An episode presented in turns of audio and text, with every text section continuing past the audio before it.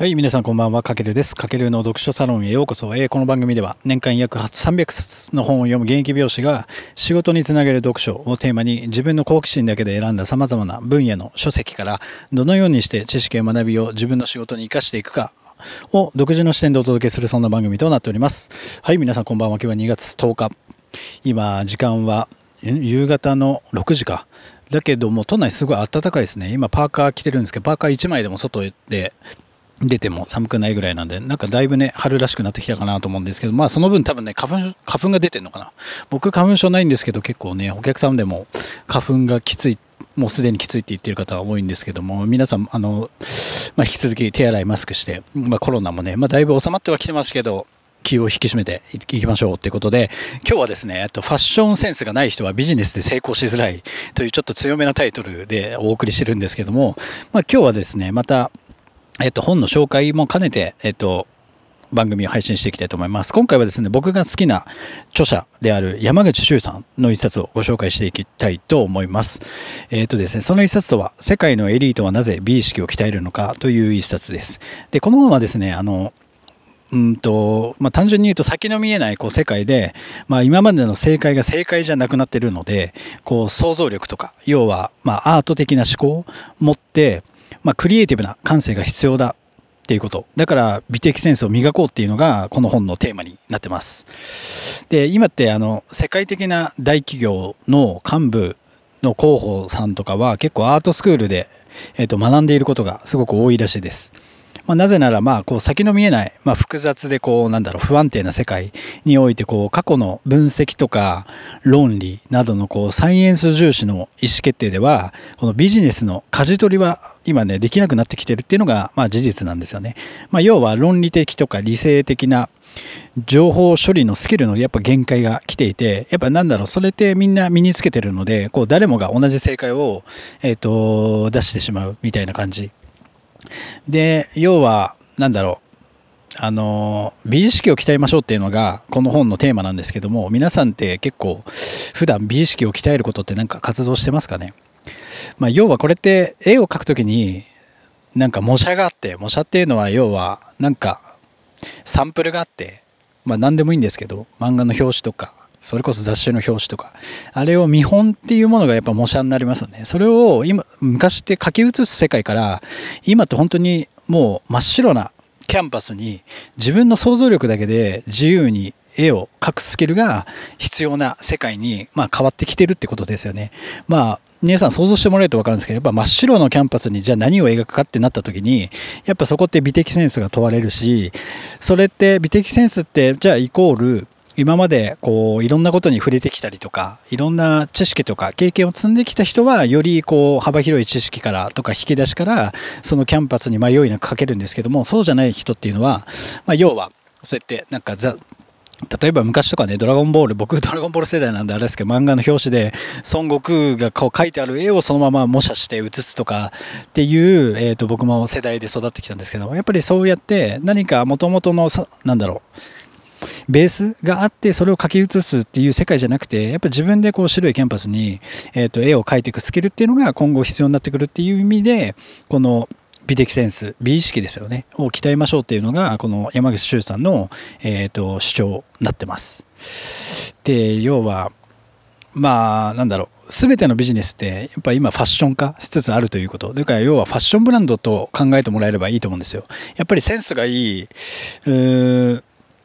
リーダーとか美意識のなんだろう高いリーダーの水準が企業のこう競争力っていうのを大きく左右していくんですよねこれからは。うん、じゃあそのためにどうしていけばいいかというと今までのやっぱり固定概念を壊してさっき言ったように美意識を鍛える必要がある、まあ、例えばまさっき言ったようにその自由に絵を描くスキルが必要な世界に変わってきてるし、まあ、そのためにはやっぱり美的センスを磨いてこのクリエイティブの、まあ、種となる知識とか学びの量をやっぱ増やしていく必要が僕たちはあるんじゃないかなと思ってて。でそこで何ができるかというと、まあ、例えば美術館に行くとか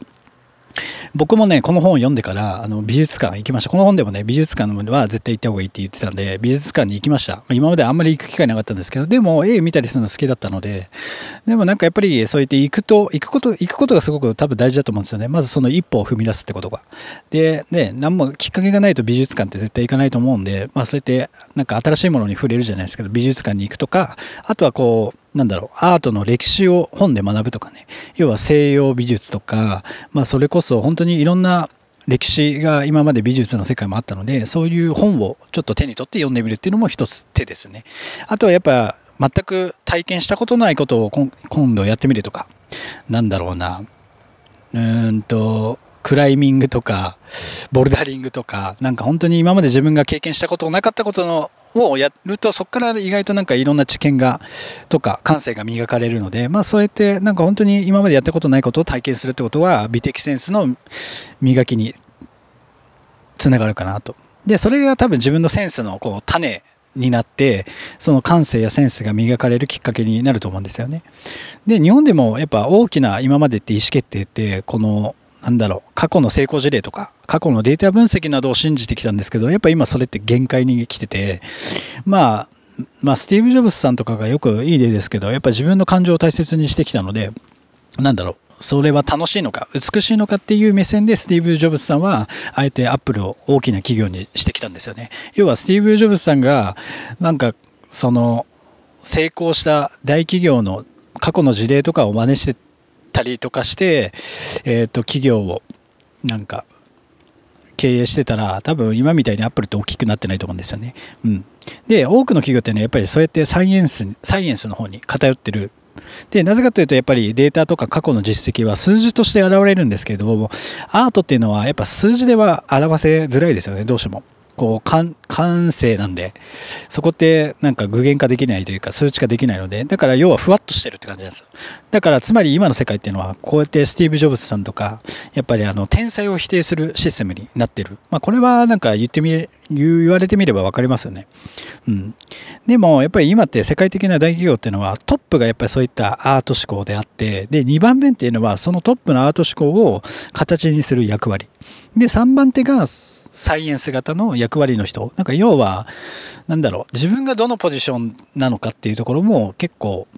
働く上で重要かなと思って、自分が感性の人だであれば、その感性を形にする人をそばに置かないといけないし、まあこれはね、なんだろう、ビジネスパーソンさん、まあ普段働いてる職場に置き換えて考えるとすごい分かりやすいと思うので、はい、ぜひ考えてみてくださいっていう感じ。まあ、要は、なんだろう、ソフトバンクとかアップルとか、やっぱディズニーとか、ああいった大企業っていうのは、こう、強烈なビジョンを掲げて、アートで組織を、なんだろう、牽引するトップを、その下の人がサイエンスで形にする強みを持つ側近に支えられてきたんですよね。うん。で、昔で言うと、あの、千利休、まあ本当に江戸時代ですよね。千利休がまさにアート思考で、要は織田信長とか、豊臣秀吉に対して千利休が何してたかっていうと、こう美意識の部分でいろいろアドバイスしてきた、まあ人物だっていうこと。だからやっぱりそうやってなんかすごい起業家とか昔の歴史の偉人さんたちのそばにはそういったアート思考の人が常にいたってことですよね。だからまあ自分がそうなるかわからないんですけどもやっぱりそのセンスを磨くっていうのはすごく大事なのでじゃあその美的センスを磨くためには何をするかというとさっき言ったようにまあ美術館行くとか今までやったことないことに触れてみるってことはすごく感性が磨かれる一つのきっかけになるのかなと思うのでまあ今回のタイトルのようにやっぱファッションセンスもやっぱセンスと呼ばれるセンスなので一番多分その人のセンスが出ますよね。なので、ファッションセンスがない人っていうのはやっぱり、そのビジネスでも、その、正解があった、その過去の正解から考えてしまう人なので、やっぱりこれから、なんだろうな、未来になんかなんだろ、不透明な未来に対して、その過去の事例で言っちゃうっていう人はなかなか成功しづらい。要はアート思考とか感性を持った人が、やっぱり想像力を発揮して新しいビジネスを作っていくっていう上では、やっぱファッションセンスがある人っていうのはビジネスで成功しやすいんじゃないかなと思うので、まあ、たかがファッションセンスですけど、されどファッションセンスって形で、そのセンスの部分を皆さんもまあ、自分ごとに落とし込んで磨いていきましょうっていう、この本は話になってました。はい。まあ、何か一つでもちょっと参考になる部分があれば、えっ、ー、と、嬉しいです。はい。というわけで今回は、えっ、ー、と、世界のエリートはなぜ美意識を鍛えるのか、まあ、経営におけるアートとサイエンスという山口周さんの一冊をご紹介させていただきました。今回の内容参考になりましたら、ぜひフォロー、コメント、えっ、ー、と、いいねいただけると大変励みになりますので、ぜひよろしくお願いします。あの、引き続き、あの、声で稼ぐ音声メディアの収益化を目指すサロン、ボイスメイト、あの、どしどしご参加お待ちしておりますので、今ちょいちょいちょい、あの、ちょいちょい音声メディアに関するノウハウも僕の方で、エヴァーノートでまとめたものが、あの、参加された方限定で見れますので、ぜひ、あの、音声メディアこれから伸ばしていきたいっていう方は、ぜひ積極的に参加して、えっ、ー、と、参照にしてみてください。はい。というわけで、かけるです。以上、かけるでした。ではまた。ではでは。